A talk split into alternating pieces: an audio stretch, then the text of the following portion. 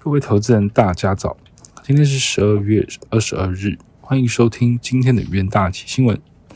首先带您看到昨晚美股盘后的消息，Nike 和联邦快递的财报告捷，加上消费者信心以及通膨的预期有所改善，美股周三延续反弹的态势，并创下十二月迄今来最大的单日涨幅。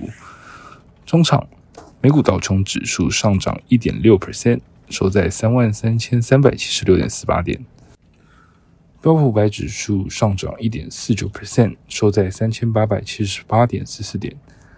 纳斯达克综合指数上涨一点五四 percent，收在一万零七百零九点三七点。费城半导体指数上涨二点三六 percent，收在两千六百四十四点五五点。看到经济数据部分。美国十一月成屋销售月减七点七 percent，为连续第十个月下滑，且降幅较平常来的更为明显。不过，随着通膨的预期缓解，十二月消费者信心登上四月以来的新高，且由于市场预期有利盘势走势，美国公债殖利率是普遍呈现回落的一个情形。继昨日突破三点七 percent 之后，十年期美债殖利率周三小幅下滑至三点六七 percent。此外，对利率政策较为敏感的两年期美债殖利率下滑约四个基点至四点二一 percent，美元指数则呈现小幅上扬、日元回落的情形。在震惊消息部分，乌克兰总统泽伦斯基周三赴白宫与美国总统拜登会面，拜登重申美国寻求公正的和平，并宣布向乌克兰提供十八点五亿美元的额外军援。当中包含爱国者飞弹系统，帮助乌克兰加强冬季的防御。在能源盘后部分，原油期货价格周三收高，维持稳健的涨势，主要还是受惠于呃 EIA 库存减少的原因。美国能源资讯署 EIA 公布，截至十二月十六日为止，美国原油库存减少五百九十万桶，汽油库存增加两百五十万桶。以及蒸馏油库存减少约二十万桶。接下来进入三分钟听股企的单元。首先看到中钢期货，中钢集团于十二月二十日举行法说会。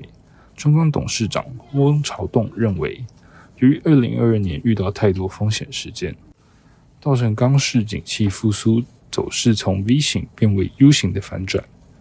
不过，在 Fed 升息、疫情风控。地缘政治等不确定因素淡化之后，预计二零二三年钢市状况将较二零二二年转好。随着各国钢厂二零二三年盘价重启涨势，加上中钢接单状况持续出现好转，私营运展望转向乐观。十二月二十一日，中钢期货上涨四点四 percent，期价收红进攻区间的上缘。另外，看到微印期货。由于全球云端产业每年与双位数幅度成长的趋势并不变，目前包含 Meta、微软、亚马逊等云端服务业者皆为唯影的客户，加上 GPU 架构伺服器新品对营收有正向的贡献。二零二三年在基期较低的状况之下，渴望有数倍的成长空间。社会云端服务供应商未来资本支出展望维持在高档。带动云端伺服器需求畅旺，使供应链持续收回。十二月二十一日，微影期货上涨零点二四 percent，期价上涨收于季线之上。强势股息部分，这边看到雅德克 KY 期货，由于中国大部分城市对于疫情的风控逐渐的放宽，加上中国为振兴经济，正加大推动基础建设的力道，带动整体需求回温。有利台湾工具机业者接单，公司对未来市场需求正向期待，预计将维持高价动率以支应需求。中国推行基建计划，促进经济，使工具机厂商以及气动元件商直接受惠。另外方面，台美持续推动贸易合作，也会带动相关产业的订单呈现一个好转的情形。十二月二十一日，亚德克 KY 期货上涨三点八五 percent，期价维持高档震荡的走势。弱势股期部分则是看到友达期货受到终端需求不振导致客户库存难以消化的原因，使得拉货力道疲弱。友达以严格库存控制与减少资本支出来应应环境的变化。展望面板出货量与价格走势看法，目前趋向保守。预计库存还需要一段时间才能被完全消化。